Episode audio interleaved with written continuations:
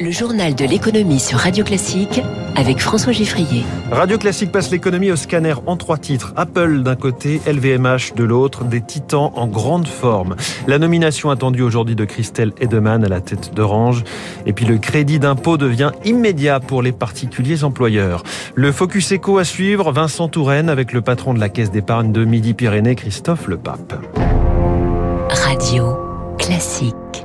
Journal de l'économie qui démarre avec un nombre, celui des appareils Apple actuellement en service dans le monde. 1 milliard 800 millions.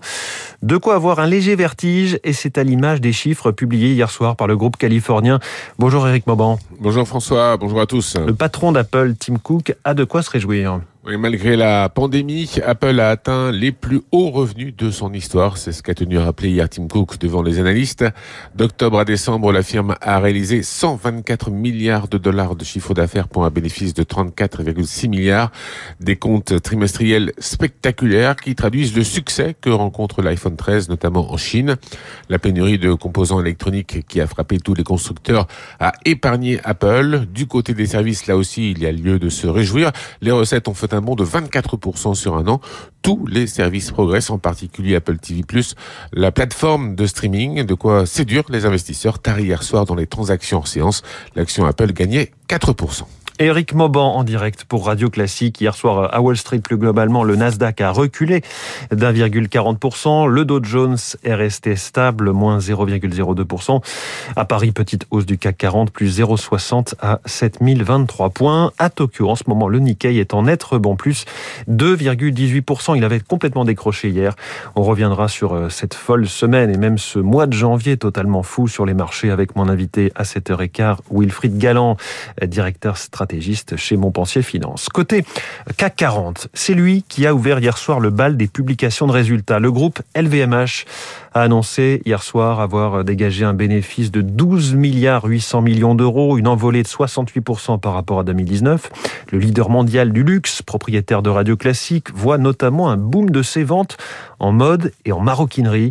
Le secteur du luxe se porte manifestement très bien en sortie de pandémie. Explication de Bruno Lavagna, auteur de Géopolitique du luxe aux éditions Erol. À la fois, le luxe est très sensible à une crise parce que c'est quand même toujours quelquefois du superflu, un plaisir qu'on s'offre. Mais quand euh, ça repart, et c'est le propre de l'économie et de l'être humain et de la nature, et ben ça repart en flèche aussi. Quand on parle de l'Asie, hein, qui est quand même le nouveau poumon du luxe, il y a une jeunesse qui a envie de se faire plaisir et qui a de forts pouvoirs d'achat. Clairement, la clientèle se rajeunit.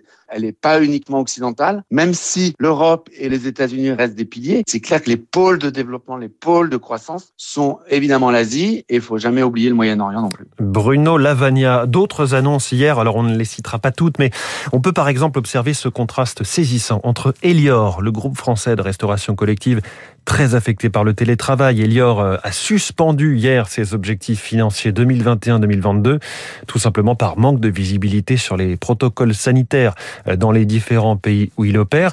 Et d'un autre côté, McDonald's. McDonald's dont le bénéfice net a grimpé de 19% à 1 milliard 640 millions de dollars. McDo et ses 40 000 restaurants dans le monde, 1400 ouvertures prévues en 2022, qui a pu augmenter ses prix pour faire face aux hausses des matières premières et certaines hausses de salaire également, et visiblement sans que cela fasse fuir la clientèle. C'est le grand jour pour Christelle Edeman. Il n'y a plus de suspense, mais c'est bien ce vendredi que le conseil d'administration d'Orange doit la nommer directrice générale en remplacement de Stéphane Richard. Cette polytechnicienne de 47 ans euh, qui vient de Schneider Electric mais qui connaît très bien l'opérateur télécom historique français va faire face à des défis de taille que nous résume Jacques-Aurélien Marciro d'Edmond de Rothschild Asset Management. Il y a un impératif vis-à-vis du social, notamment après ce que l'entreprise a vécu il y a quelques années.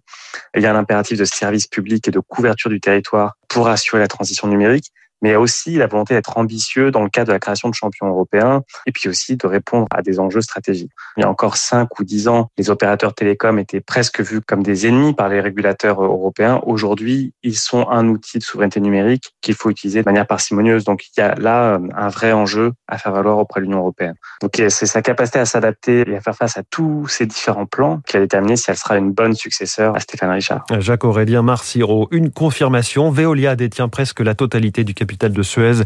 Annonce de l'autorité des marchés financiers, 95,5% précisément à l'issue de la prolongation de son OPA.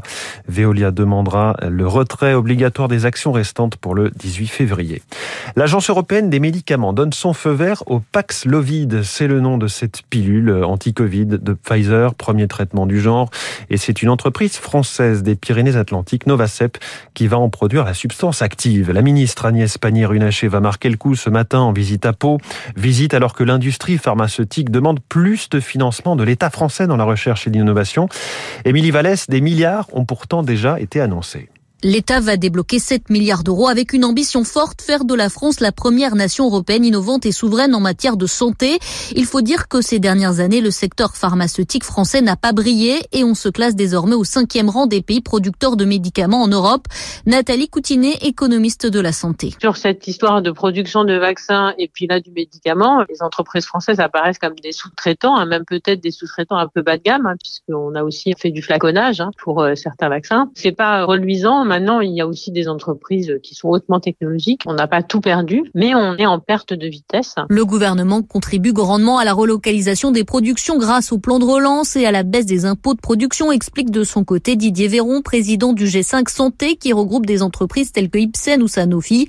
Mais il faut selon lui mettre encore plus de moyens sur la recherche publique. On dépense 2 milliards par an en matière de recherche publique en santé. Il faudra en investir 4 milliards. L'Allemagne, elle, dépense deux fois plus que la France. Renforcer la recherche, ça favorise davantage la production. Et si on veut avoir les centres de bioproduction et des produits innovants en France, il faut aussi avoir des équipes de recherche pas très loin. Entreprise à dimension internationale, bonne recherche publique, tissu universitaire de qualité. Pour Didier Véron, la France a tous les atouts pour être numéro un de la production en Europe. Explication signée Émilie Vallès. On attend ce matin à 7h30 une première estimation de l'INSEE pour le PIB français sur la totalité de l'année 2020. Je vous en parle aussi car le patron de l'INSEE, son directeur général Jean-Luc Tavernier, sera mon invité lundi à 7h15. Interview à ne pas manquer pour savoir aussi comment comment travaille l'INSEE dans cette période tout à fait particulière. Une petite révolution fiscale pour 2 millions de particuliers employeurs. Si vous faites appel à du personnel pour le ménage, pour du soutien scolaire ou pour entretenir votre jardin, vous pourrez désormais bénéficier de l'avance immédiate des aides fiscales et sociales. En clair, il ne faudra plus attendre jusqu'à un an entre le versement du salaire de son employé et le moment où l'on touche le crédit d'impôt. Si vous voulez en bénéficier dès ce mois-ci, vous devez activer le service CESU+, avant lundi Marie-Béatrice Levaux, présidente de la Fédération des particuliers employeurs.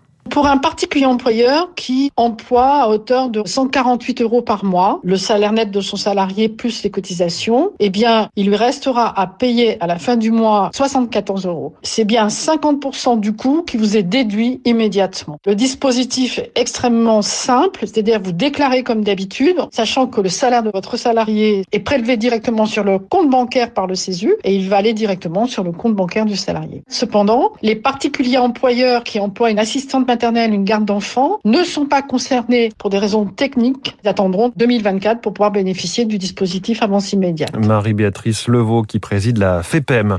C'est le plus gros point de tension du globe en ce moment. La frontière entre l'Ukraine et la Russie. Des dizaines de milliers de soldats russes y sont stationnés, faisant craindre, selon Washington, une invasion à tout instant.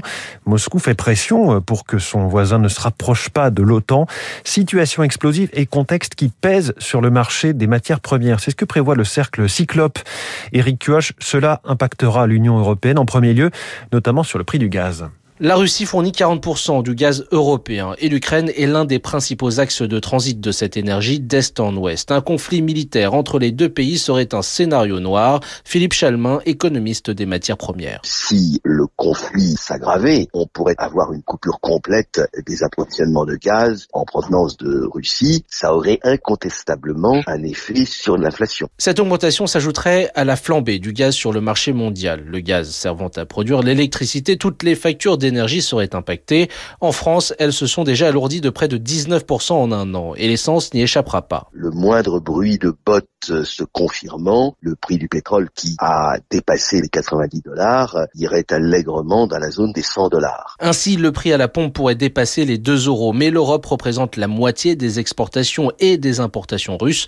Moscou risquera-t-elle de se mettre à dos son premier client? Pas sûr, selon l'économiste Patrice Geoffron. Très largement, son économie dépend de sa capacité capacité à exporter euh, ces matières premières. Et donc, s'il devait y avoir un conflit avec l'Europe, eh bien, il serait difficile à l'avenir de renouer la confiance. En clair, si les 27 font front commun, le manque à gagner pour Moscou serait considérable. Éric Cuoche, on a beaucoup parlé de la pénurie de main-d'œuvre dans le secteur de l'hôtellerie-restauration. Ce matin, une étude du cabinet Q précise que ces tensions de recrutement touchent surtout des métiers bien précis serveurs, cuisiniers et commis. Et commis ces trois métiers représentent 52% des offres d'emploi en ligne, sachant qu'il y en a 67 000 en ce moment dans le secteur. Avis aux amateurs de que personnes qui voudraient chercher un emploi. Je rappelle qu'un accord a été trouvé pour une augmentation historique des salaires, 16% de hausse en moyenne. Il est 6h49 dans un instant. Le Focus Eco, le rôle d'une banque dans les territoires, la caisse d'épargne en l'occurrence, sur Radio